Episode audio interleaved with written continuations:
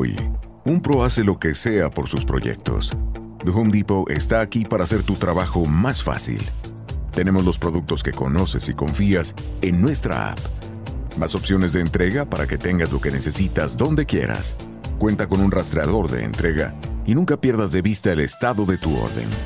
Así, tú haces lo que mejor sabes hacer, sea lo que sea. The Home Depot. Haces más, logras más.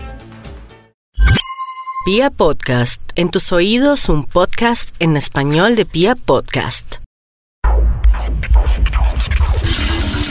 Después de la pausa navideña y unas justas vacaciones, hemos regresado junto a Carlos Alemán con Puscast. Tercer capítulo dedicado en esta ocasión, mi querido Carlos, a una de las historias y a uno de los países o a una de las zonas, mejor, de mayor conflicto en la historia, de mayores problemas, incluso de un enredo a veces que es difícil de comprender, pero también una zona donde muchos aseguran se juega el mejor fútbol de toda Europa. Don Carlos Alemán, bienvenido a este 2020 y me encanta empezar el año y este tercer capítulo de Puscas con la historia de... Vamos a hablar de Yugoslavia. Yugoslavia que ya no existe, pero sí vamos a hablar de Croacia, de Serbia, de Montenegro, de Bosnia-Herzegovina, de Kosovo ahora que está en, en, las competencias europeas. Y usted hablaba de las vacaciones y precisamente esto me recuerda a unas vacaciones que yo tuve en Croacia y que me empecé a enterar de algunas cosas que ahora comprendo más y que me ayudan a de pronto a analizar por qué un partido entre el Dinamo de Zagreb y el Estrella Roja de Belgrado que casi se da en Europa League es un partido impresionante, que tiene muchos condimentos históricos muy bonitos. Hace muchos años, recuerdo estar escuchando la radio con mi papá y a uno de los hoy colegas, periodista ya de, mayor cantidad de años, le escuché decir una frase que se me quedó grabada en la cabeza y era que en los Balcanes se jugaba el fútbol más técnico de toda Europa y que los Balcanes eran los brasileños europeos. Cosa que con los años y con ver videos de aquella Yugoslavia de los años 80 y aquella Yugoslavia de los años 90 parece tener sentido. Sí, ¿se acuerda usted de Dragoslav Sekularaj, que precisamente viene de los Balcanes, que fue jugador de Santa Fe, le decían el Pelé Blanco? ¿Por qué? Porque tenía muchas cosas técnicas, muchas cosas que nos había mostrado Pelé. Jugó en Santa Fe, también jugó en el fútbol colombiano, pero era una super mega estrella que venía precisamente de ese juego. ¿Recuerda usted todos los entrenadores yugoslavos que tuvimos en una época? Muchos muy famosos que llegaron a nuestro país y que todos les gustaba el buen juego, así que todo lo que usted dice es totalmente cierto. Lo recuerdo, pero también tengo un recuerdo que no, que no se me, bueno, yo soy mayor que usted, no sé cuántos años, usted a veces tiene, dice tener 25, otros 30, pero tengo un recuerdo muy especial y seguramente usted al otro lado de, de, de, del aparato en el que nos está escuchando, muchos de ustedes se acordarán del Mundial de Italia 1990 y de una selección que enfrentamos nosotros en la primera fase. Sí, usted aquí ya me está haciendo caras de que no. Usted no se acuerda de aquella selección. En 1990 Colombia quedó en el grupo junto a Alemania, post Alemania postero, posterior equipo campeón, que además esa es otra historia que tenemos que algún momento sí. traer, porque eh, Alemania celebra su reunificación precisamente ganando el título en Italia 90. Recordemos que el muro de Berlín cae en 1989, pero no, no nos alejemos de ahí. Hay una película para hablar de eso, se llama Adiós Lenin. Buenísima. No sé si la ha visto. Y habla precisamente de la reunificación alemana y qué veían los alemanes cuando se reunificaba el país. Veían el Mundial de 1990. Peliculota. Eh, peliculota. Ya, les iba a hacer aquí spoiler, como dicen ahora, pero no. Bueno, eh, en, aquella, en, aquel mundial a Colombia le tocó el grupo junto a Alemania, que salió campeón, junto a Emiratos Árabes Unidos, que fue nuestro primer rival, y la selección de Yugoslavia, que fue la única selección que nos ganó en la fase inicial o que nos ganó en los 90 minutos eh, regulares. Fue una selección que además llegó hasta los cuartos de final de aquella Copa del Mundo, que venció a España en la segunda fase, que cayó feo en su debut ante la selección de Alemania, pero que llegó a una instancia importante y que tenía nombres que seguramente ustedes, a ver usted, eh, don Carlos Alemán, le hago el, hago el, termómetro con usted, me dice si se acuerda. Panzer. Sí, claro, me acuerdo. Macedonio. Stojkovic. Ese era serbio. Sí, señor, llevaba la camiseta número 10 de aquella selección de, de, de Yugoslavia. Boxic. Ese no me acuerdo mucho. Ese después fue jugador titular, bueno, no, él era suplente de la selección croata. Savicevic. Ese menos, pero creo que de Montenegrino. Sí, señor, Montenegrino. Prosinecki. Sí, sí, es un super crack de la historia del fútbol. Prosinecki era la gran figura, más que la gran figura, era, era, era la, la esperanza de aquella selección de, selección de Yugoslavia, porque era muy joven. Eh, y, y después vistió la camiseta del Real Madrid. Y este sí, imposible sino Davor Zucker. Croata, jugó con Yugoslavia, después fue goleador de la, de la selección croata, que llegó por primera vez a un mundial en 1998 en Francia, que fue un gran suceso y que ahora todos hablamos de Croacia, pero esa selección croata creo que me gustaba más que la que fue subcampeona del mundo. Bueno, eh, y, aquí, y aquí va el punto, porque de pronto muchos que no entienden, no, no conocen bien la historia dirán, pero ¿cómo así? Si Zucker, si Prosinecki jugaron en el 98 con la selección de Croacia, ¿por qué nos hablan como yugoslavos? Y aquí empezamos a meternos en todo este entorno bélico y en todo este entorno político y en toda esta problemática. Eh, hasta 1991, hasta 1991, Yugoslavia estaba compuesta por Croacia, por Eslovenia, por Bosnia y Herzegovina, por Montenegro, por Macedonia y por Serbia. La gente hoy, usted se puede imaginar, una selección de Yugoslavia tendría un equipazo, tendría una selección mucho más potente que la de Croacia. Claro, es imposible imaginarnos ahora una, una selección yugoslava, pero imagínese usted tener al mismo Luka Modric, al lado de Dinseco, también jugadores serbios como Luka Jovic. O sea, sería una selección muy buena y eso lo han hecho muchos. Eh, siempre que se acercan los mundiales, dicen, ¿cómo sería la selección yugoslava de este momento? Claro, tenía muchas naciones, muchas naciones repúblicas que se empezaron a juntar y que hicieron esta gran Yugoslavia desde hace mucho tiempo. Es como si en 1990, estamos en el, en el mundo en 1990 en junio, eh, para traerlo un poco más cercano, nosotros perteneciéramos a la Nueva Granada y tuviéramos una selección que juntara los talentos de Ecuador, de Perú, de Bolivia, de Venezuela y de Colombia. ¿Qué pasa? En 1990 y eh, en, en 1991, 1991, Croacia y Eslovenia se separan. En 1992, Macedonia y Bosnia y Herzegovina también se separan. Pero hasta el 2003 existió una Yugoslavia, que realmente estaba compuesta por Serbia y Montenegro. En 2003, Serbia y Montenegro se separan, o se, se- se- se- abren, se, se abren también, o, sea, o cambia el nombre de Yugoslavia a Serbia-Montenegro, y realmente hoy ya conocemos que Serbia es un país completamente diferente a Es por Montenegro. eso que hemos visto en los mundiales tener a Yugoslavia, tener a Croacia, tener a Serbia, tener a Serbia y Montenegro. Recuerda usted que ese fue el equipo que goleó el equipo de Peckerman Argentina en el mundial de Alemania. Entonces es muy normal que mucha gente se confunda en decir, bueno, ¿y qué pasó con Yugoslavia? Claro, Yugoslavia, al igual que Checoslovaquia, también se disolvió y todo esto tiene que ver con unas situaciones políticas bastante complejas que vamos a intentar explicar porque es muy complicado hacerlo en un podcast bastante corto. Bueno, eh, y, y- y se disolvieron y se separaron no de manera amistosa. No es que yo me voy por aquí, yo me voy por acá. ¿Por qué se separan? Porque ya les decíamos al comienzo, tienen, eh, son países o, son, son lugares con lenguas distintas algunos de ellos, con religiones distintas algunos de ellos y con eh, diferencias políticas muy marcadas y muy graves. Sí, claro, y también alfabetos distintos, recordando que los serbios, por ejemplo, escriben en, idioma cirílico, muy parecido a lo que hacen los griegos, lo que hacen los rusos, que también son ortodoxos, en cambio los croatas son católicos, escriben con el mismo alfabeto que lo hacemos nosotros, los bosnios, por ejemplo, son musulmanes, entonces una mezcla de muchas cosas en una región muy pequeña, pero que tiene un nacionalismo muy arraigado. ¿Cómo se mantenían juntos ellos? Con la bandera del comunismo de Tito. Exacto. Yo iba a empezar la historia en 1945, terminada la Segunda Guerra Mundial. Íbamos a hablar de precisamente el hombre que usted traía a colación, Josip Broz, más conocido como Tito. Pero usted me sorprendió y me dice, no, la historia, para que se entienda mejor, no hay que empezarla en 1945. Hay que ir un poco más atrás. Así que, señor Alemán, ¿hasta dónde me va a llevar para empezar a entender la situación de lo que hoy conocemos con países como Croacia, Eslovenia, Macedonia, Bosnia, eh, Serbia, Montenegro, pero que antes fue llamado de maneras distintas y que perteneció a zonas del mundo diferentes. Me parece que lo hacemos bastante rápido. Esta parte, vea, empezamos en el siglo XII cuando nos damos cuenta. Bueno, primero hay que empezar explicando qué es Yugoslavia. ¿Qué significa Yugoslavia? Yugo significa sur, Slavia significa eslavo. Son pueblos eslavos del sur.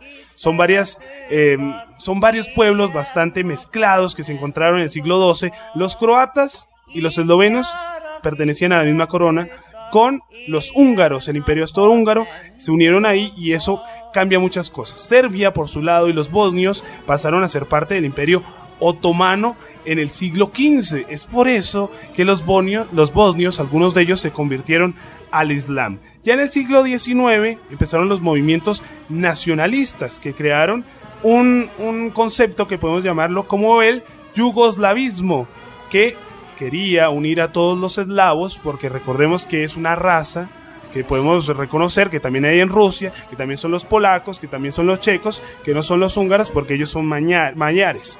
Entonces se creó esta nueva corriente que era unirlos a todos.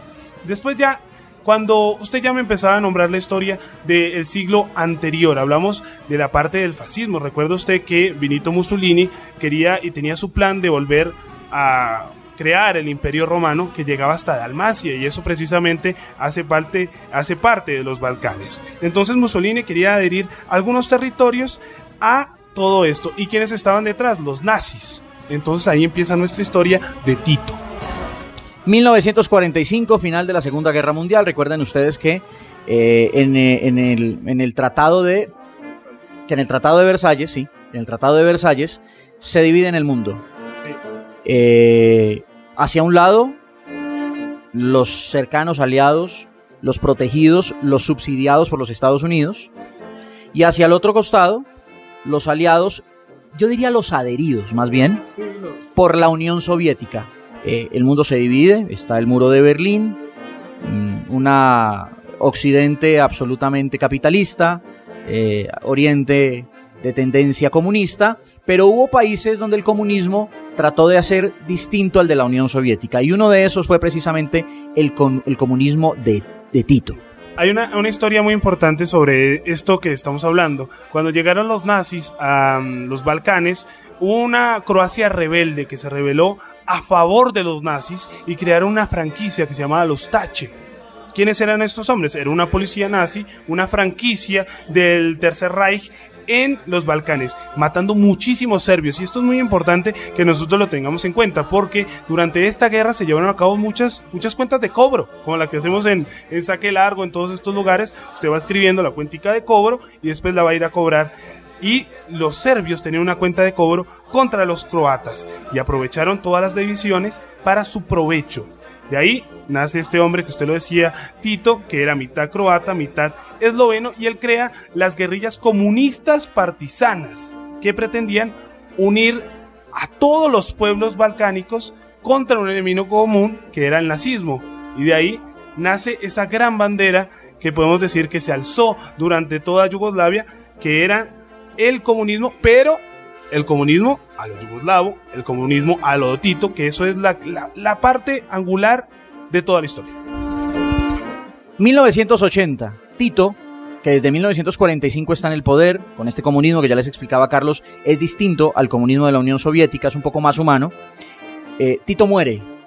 Y cuando muere Tito, empieza empiezan a surgir los nacionalismos y empiezan a encontrarse las diferencias entre los países que conformaban la gran Yugoslavia. Mientras Tito estuvo vivo, mientras Tito estuvo al comando de Yugoslavia, el país siempre estuvo unido. O por lo menos pocos se atrevían a tratar de buscar de alguna manera eh, abrirse, como los croatas y los eslovenos, que fueron los primeros en hacerlo. Pero, tras la muerte de Tito, empiezan las diferencias, empiezan las cuentas de cobro, y aquí nos volvemos a meter en el fútbol. 13 de mayo de 1990, poco antes del inicio de la Copa Mundial de Italia, un año más o menos antes del inicio de la Guerra de los Balcanes, eh, de esta masacre entre hermanos que se dio en, la década de los 90, se presentó un partido en eh, Croacia, en la zona de Croacia, en el estadio Maximir, usted mejor en los nombres, ¿sabían el nombre? Maximir, sí, del Dinamo de Zagreb, donde hay una, una cosa que yo tuve la oportunidad de ver que dice, a los hinchas de este club que el 13 de mayo de 1990 iniciaron en este mismo campo la guerra contra Serbia, que vamos a explicar a continuación. Exacto, exacto. Sería injusto decir que este partido inició la guerra, pero es justo decir que en este partido casi que se hizo público el odio, casi que se hizo público el deseo de, sobre todo los croatas, de apartarse de Yugoslavia, de no sentirse serbios. El campo, el partido se juega en campo del Dinamo Zagreb, o sea, en Croacia. La afición del conjunto de la Estrella Roja tiene que ir al campo. Va escoltada, va escoltada, tienen eh, la posibilidad de asistir al, partido, se les conoce como los delige, a los aficionados de la Estrella Roja, pero iban con la absoluta convicción de que iba a haber pelea. Y se fueron gritando desde el lugar de encuentro hasta el mismo estadio que Zagreb era Serbia, cuando los croatas ya querían mostrar a Zagreb como croata. Sí, hay una cosa muy importante también que, podemos hablar de esto, Juan, que tiene que ver con eh, quién tenía la fuerza pública en ese momento. Y recordemos que Yugoslavia siempre fue un estado bastante militar, Tito era militar, pero las Fuerzas Armadas habían caído en control serbio. Y los serbios también empezaron con esas cuentas de cobro y empezaron a matar croatas y a matar croatas de lo que estamos hablando. Entonces, sí, se sabía que iba a pasar eso. Y fue en ese momento, esto lo escribe eh, Simon Coopers en un libro que hemos tenido la oportunidad de leer, Fútbol contra el enemigo, que dice, la gente que lo veía por televisión, en ese momento se dio cuenta que ese país estaba condenado a una guerra. Yo le cito a, a Miguel Valderas Becerril, que también es un buen libro, donde que se llama Fútbol y Política, cuando mezclarse es inevitable, y uno de sus capítulos habla precisamente de esta historia. Y, dice literalmente, aquel partido fue el más importante de la historia de Yugoslavia, pues le dejó claro a la gente, incluso a la que no le importaba el fútbol, que había algo roto, y que la guerra era ya algo absolutamente inevitable. El partido no se jugó, la pelota no rodó, los aficionados ingresaron, pero inmediatamente se armó una guerra campal absolutamente declarada y absolutamente clara que era entre serbios que querían mantener el régimen comunista, la unión de todos, eh, de todos los países, de todas las zonas, ante el deseo nacionalista, el fuego nacionalista de los croatas. Sí, los croatas que querían la independencia, tal cual ya lo había hecho Eslovenia. Y hay una cosa muy importante en esto, Juan, que es la, la figura de Boban, que lo vamos a tocar, un jugador que estuvo en el Milan, que también ha sido ídolo croata, y es donde durante todas estas reyertas sale Boban en un momento y le da una patada a un miembro de la policía, en este caso Serbia, porque eran los serbios quienes controlaban la policía y las Fuerzas Armadas, y es una patada más o tan o tan más famosa que la de Cantona. Claro, usted lo puede buscar en YouTube, busquen el partido y está la imagen donde Zvonimir Boban, después gran figura del Milan, eh, gran figura de la selección croata, era el número 10 de aquella selección croacia de 1998, da esa patada a un policía que estaba atacando a un hincha, a, un hincha croata. Y sus declaraciones posteriores fueron, en el mismo libro que cité hace un rato, ahí estaba yo, una figura pública, preparada para arriesgar mi vida, mi carrera y todo lo que la fama puede comprar por un ideal, por una causa, la causa croata. Tal era, tal era, eh, Carlos, y, para ustedes eh, quienes están oyendo, la carga política y nacionalista del lado croata, política en general, pero nacionalista del lado croata, que un hombre como él, que era joven, que tenía una carrera deportiva por delante eh, absolutamente exitosa, que era un ídolo deportivo, puso todo en riesgo, puso todo en riesgo por la causa nacionalista de los croatas. Y hay un ejemplo también espectacular, y también lo pueden buscar en un documental, y ya Carlos va a contar, sobre dos hermanos amigos, no hermanos, pero sí casi hermanos amigos, que hubo en el baloncesto, y que por esta misma, por esta misma lucha, por esta misma guerra, terminaron odiándose, al punto que uno murió y el otro nunca pudo despedirse. estamos hablando de Drazen Petrovic, eh, croata, y Vlade Divac, eh, serbio, que ustedes lo recordarán. Eh, Petrovic que jugó y fue gran estrella de los Nets, y que Vlade Divac jugó muchos años en California. Pero claro, Juan, es que el nacionalismo y la parte religiosa nunca se pudo nunca se pudo aplacar, por más que Tito intentara callar esos movimientos nacionalistas, que tuviera una mordaza con la muerte de Tito, claramente todo esto iba a eh, terminar explotando. Y es muy importante lo que hemos hablado porque al final fueron los hinchas quienes llevaron la guerra. Eh, los hinchas del lado azul, como es el lado croato, y los hinchas del lado rojo. Ellos fueron los que estuvieron en la guerra de los Balcanes, que duró muchos años, que fue una de las más dolorosas. Y la película que, usted citaba se llama Dos Hermanos, es un documental que nos habla sobre la guerra de los Balcanes, pero con el baloncesto, que al igual que el fútbol, Yugoslavia tenía uno de los equipos más fuertes del mundo. Sí, eran alrededor de 18 equipos los que jugaban la Liga Yugoslava y dicen que la gran mayoría, entre sus ultras, entre sus barras bravas, pues tenían definitivamente eh, personajes que no solamente tenían favorabilidad, eh, un gusto preferencial sobre un equipo, sino también sobre, sobre un tema, una ideología política. Eh, usted decía hace un momento sobre los azules, sobre los serbios, y esta hinchada del equipo del, de, Serbia. hay un nombre muy reconocido en la historia y es Seljo Rastnotovic, que después fue conocido como el Tigre Arcán, el Tigre de Arcán. Él, siendo el líder de la barra del conjunto serbio, en su momento fue llamado por el presidente de, Yugoslavia, Slobodan Milosevic, que para muchos es un, segundo, un segundo Stalin, un tipo de una mano durísima. Y él terminó después trabajando para el gobierno. Y él terminó después armando un grupo paramilitar o guerrillero, como se le quiera decir, que hoy todavía existe y que ha tenido incidencias violentas, eh, por ejemplo, en problemas como los de Kosovo. Eh, hoy todavía existe. Él fue asesinado hace mucho tiempo, fue asesinado en un hotel eh, por la espalda, pero, pero los equipos de fútbol, como si hoy las barras bravas de nuestros equipos, al final tomaran una, hoy que estamos tan polarizados, tomaran una postura política, un, lugar, una ideología y terminaran siendo ellos los que lideraran las guerras. Al final es una historia muy compleja, Juan, de la que hemos intentado eh, mostrarles un poco y, la gran conclusión es, cada vez que se enfrenta Serbia y Croacia, no importa dónde sea, no importa si sea en baloncesto, en tenis, se han enfrentado Djokovic, que es una de las grandes figuras serbias y del mundo, él todavía, cuando habla de Croacia, no lo hace de la mejor manera es una cosa, es un resentimiento que ha quedado por ahí. Claro, ya cada país es independiente, la vida sigue. Croacia es un país pujante, al igual que Serbia. Pero son estas cosas que cuando usted vaya a ver un partido entre un equipo serbio y un equipo croata, tiene que tener en cuenta para hablar. Y para ir cerrando, hoy varios de los ídolos, muchos de sus ídolos, por ejemplo, si usted es hincha del, Barcelona, Rakitic, si usted es hincha del, Real Madrid, Luka Modric, si, si usted es eh, hincha, se me va el nombre del jugador de, Suiza que tuvo el problema ahorita en, Rusia. Eh, Chardon Shakiri, también Shaka, que son albanes, albano-kosovares, que tuvieron el, símbolo del águila. Claro, eso nos sirve para entender el por qué lo hace.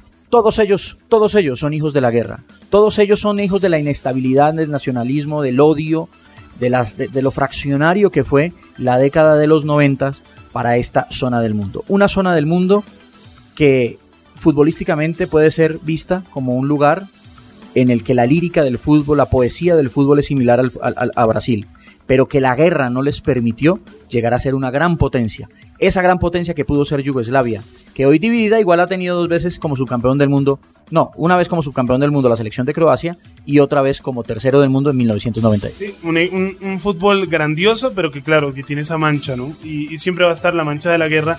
Y Luka Modric lo mostraba, ¿no? Cuando cada vez que le hacían un, un reportaje antes de la final, él hablaba de la guerra, porque él fue víctima de la guerra de la que estamos hablando. Nos fuimos de largo hoy, Carlos, pero creo que valía la pena. Este tema valía la pena. ¿Cuál tema será el próximo? ¿A dónde nos vamos? Alemania, Glasgow, donde usted diga. Yo estoy más preparado para Alemania, pero vamos preparando Glasgow. Nos vamos para Alemania entonces. Hasta la próxima edición, la cuarta de Puskas. Esto es Puskas con Carlos Alemán y Juan Felipe Cadavid.